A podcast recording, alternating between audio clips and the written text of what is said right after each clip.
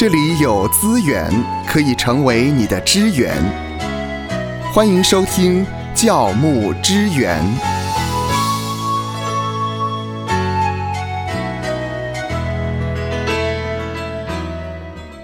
欢迎来到教牧支援。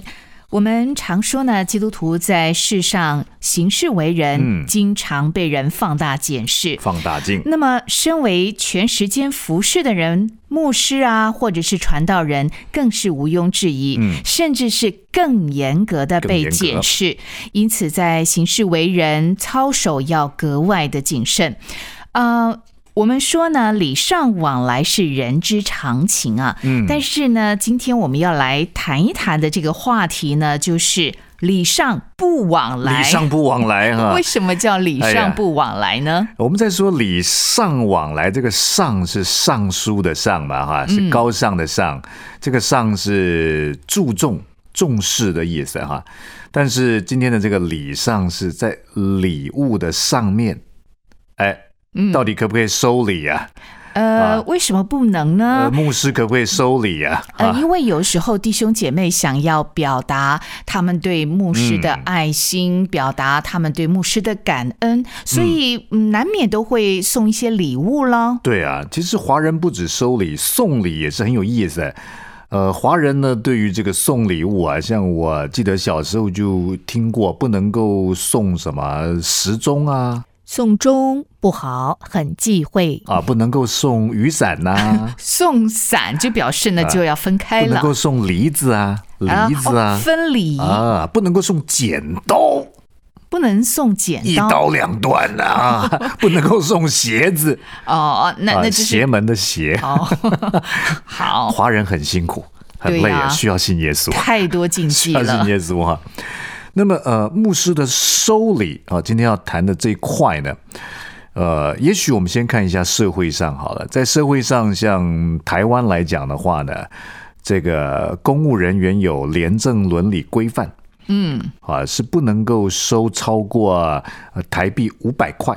哦，台币五百块，嗯，二，那么呃，在公家机关里面呢，呃，彼此你说谁生日啊，怎么样啊，送礼的话，如果职务上没有利害关系的话呢，也不能超过、啊、台币三千块，有规定哎。哦，有这样的规定，对，那么到底呃，社会嘛，教会嘛，那么在教会里面的牧者对于收礼这一块，有没有一些 原则哈，可以来给我们思考的？嗯，当然，我们如果像唐太宗说呢，以铜为镜可以正衣冠，以人为镜可以明得失，以史为镜呢可以知兴替的话呢，呃，其实历史可以给我们一点借鉴。哦，要来说历史了，对，讲到收收收收收呢，其实明朝啊，明朝对于这个呃贪官的惩罚很严重啊，因为这个开国的这个朱元璋很有名啊，嗯，他对于贪官呢，哦，他很严格哎，他说呢，贪官呢啊不仅贪钱啊，贪官呢包括你贪声名声，嗯，贪色啊，情色，贪权，贪势，贪这个呃，都是贪，都是贪，都是贪官，好严格，好多严格啊。那么、呃在华人文化当中，像我们那那孟子，我们说无功不受禄嘛，哈。对那么孟子呢，他也在这方面给我们很好的启发啊。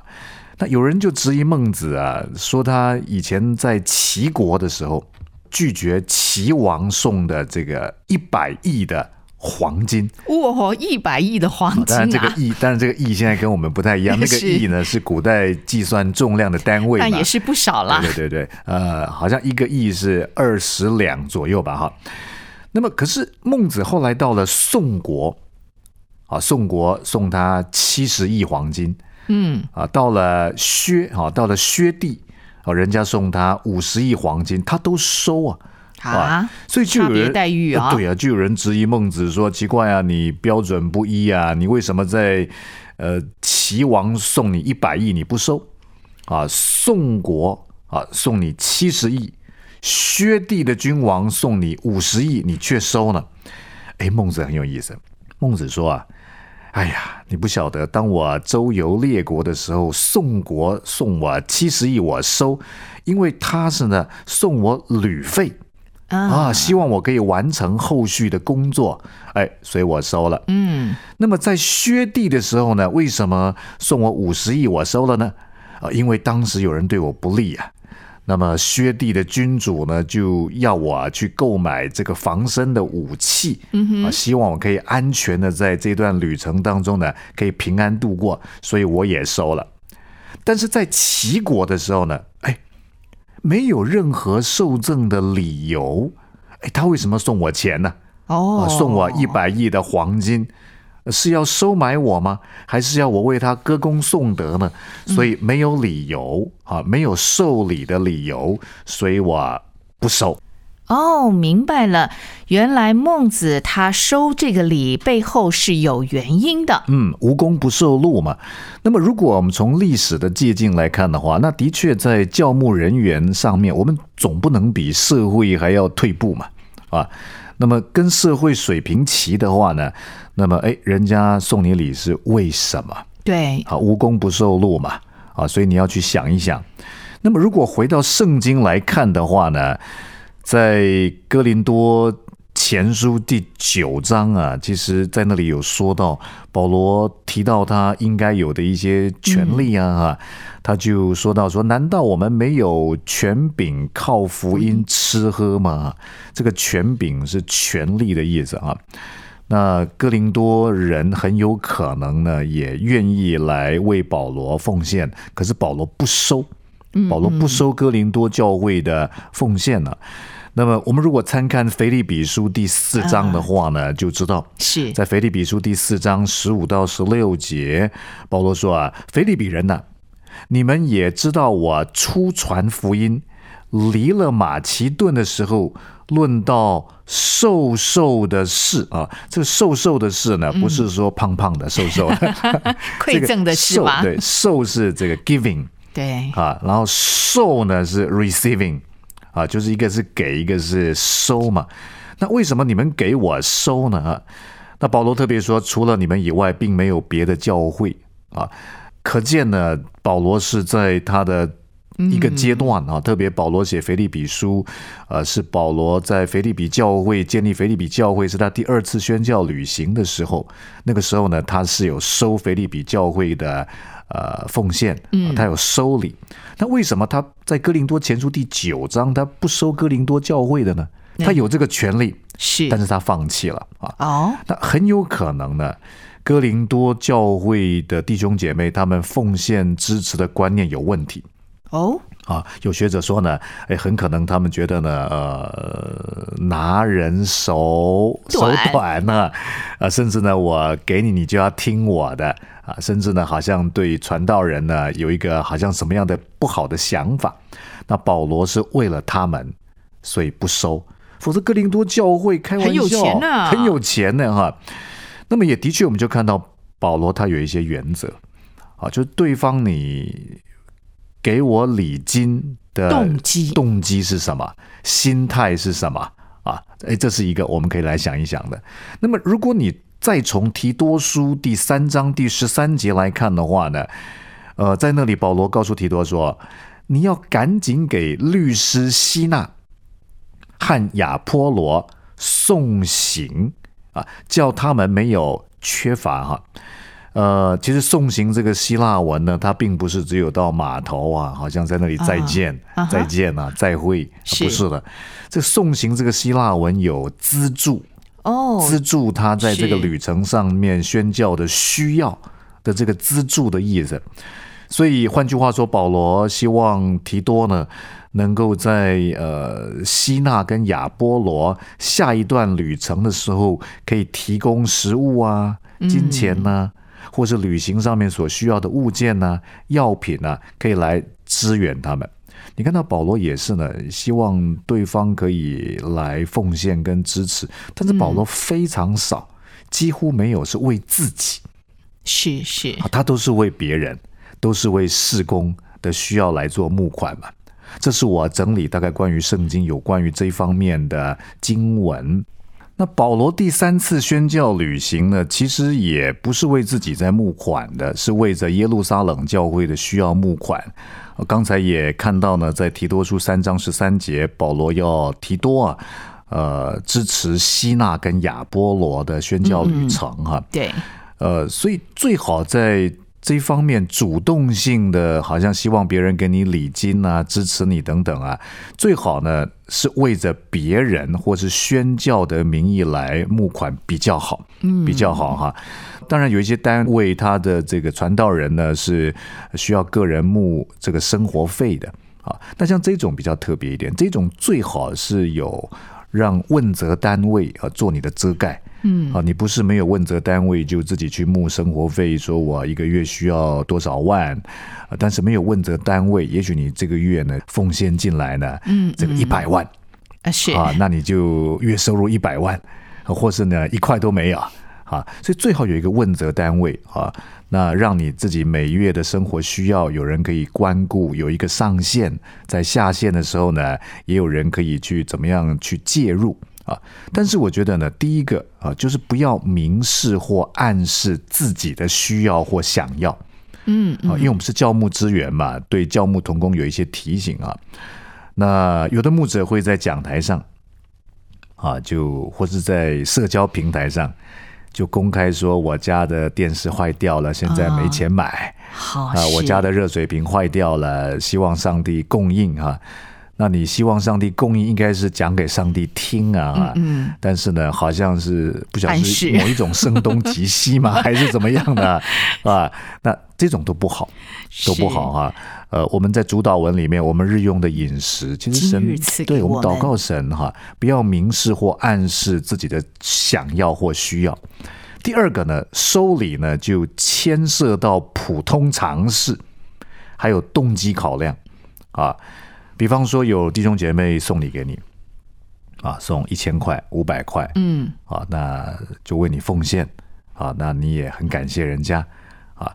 那他为你奉献十万、二十万、一百万呢？哇哦！哎，这个是 common sense 哦，金额好大。连在社会上一般的家族礼仪啊、礼金啊、生日啊、送礼啊，都不会送到这么高的金额哈。这个在收受上就你要有 common sense，这不能收，不能收啊。甚至我也听过牧者有弟兄姐妹呢，就奉献房子给牧者。嗯，哎，哇！然后后来呢？对，然后后来呢？这个赠予者回天家了，他的家人才知道啊，我们家的长辈把房子过户给你了，反而产生很大的纠纷，哦，跌倒，然后对牧者有一个不信任，所以 common sense 收礼的时候，普通常识，哎，这个合不合理？嗯，合不合常理？另外就是动机考量。啊，对方的目的是什么？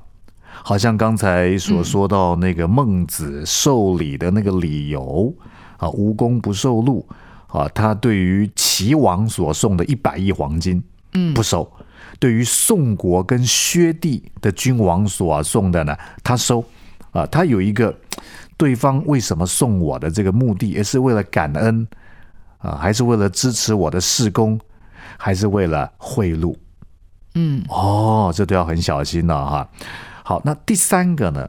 我觉得服饰跟收礼金之间的原则，我们也可以来想一想啊。特别我们是身为牧者传道啊，哎，比方说，好弟兄姐妹婚丧喜庆啊，婚礼，嗯嗯，好，或者丧礼，或者生日礼，那邀请牧者来服侍啊，来主持啊，嗯，那么给牧者的礼金是。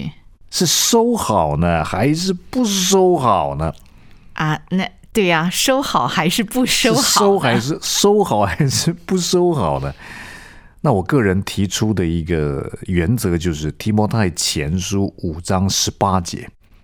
好，《提摩太前书》五章十八节说：“工人得工价是应当的。”啊，工人得工价是应当的。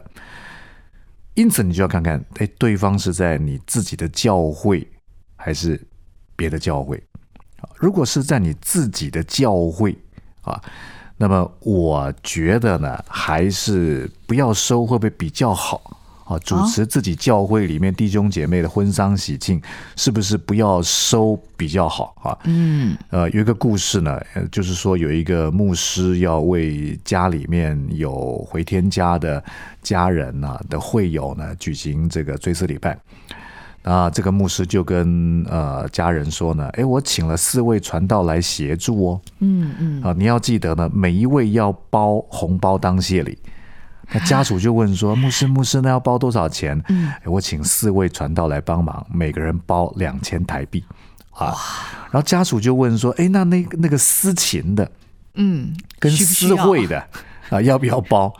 呃，牧师说：“当然都要包。”好，那家属就问说：“那到底要包多少包？” 牧师说：“所有来的有参与服饰的都要包。”我哇，那那么会友就会想说，哎，奇怪，我平常不是在这间教会服侍嘛，我不是也有奉献嘛？其实这个牧者在这间教会服侍，教会有给他工价，嗯好，就是工人得得工工价价是应当的，应当的。所以，既然教会弟兄姐妹的婚丧喜庆应该是这个教会牧者所负责的范围服饰的范围，区嘛，哈，嗯因此是不是不拿这个礼金比较好？因为这本来就是传道者的职责嘛，哈。呃，当然，如果弟兄姐妹有觉得说啊，我有在教会奉献，为什么还要给你呢？啊，你应该来服务我。当然，这种态度也不对了，啊，因为奉献是奉献给神的。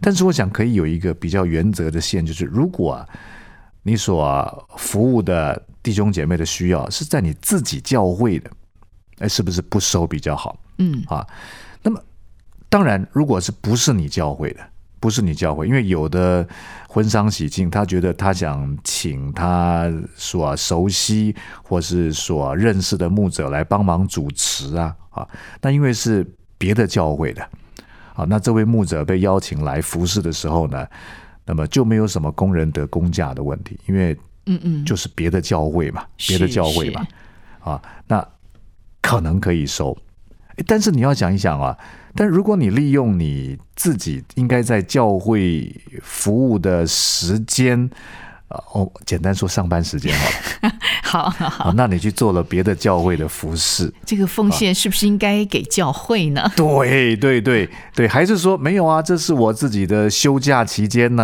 啊，我有请假啊，哈我利用我休假期间呢，刚好就可以来帮忙这些服饰。你自己心中有一把尺就好了。好，如果是原本你的教会就给你公价，好，那么你外出去服侍别的弟兄姐妹啊，别的单位、别的教会的人，那么既然那是本来就是你在上班的时间嘛，是不是请对方呢能够奉献回你的教会啊，或是或是呢婉拒啊，亦或是你可能特别需要请假啊，让自己在这一方面呢，有时候多此一举是好的哦。是是是哦，考虑周到一点呢，呃，谨慎一点呢，多走一里路啊，比较不会让弟兄姐妹跌倒啊。还有一个第四个，我觉得是我想要分享的，嗯啊，就是呢，有的时候弟兄姐妹送我们礼物，你觉得哎用不到，啊啊是你想什么送？啊转赠转赠，那 么转赠。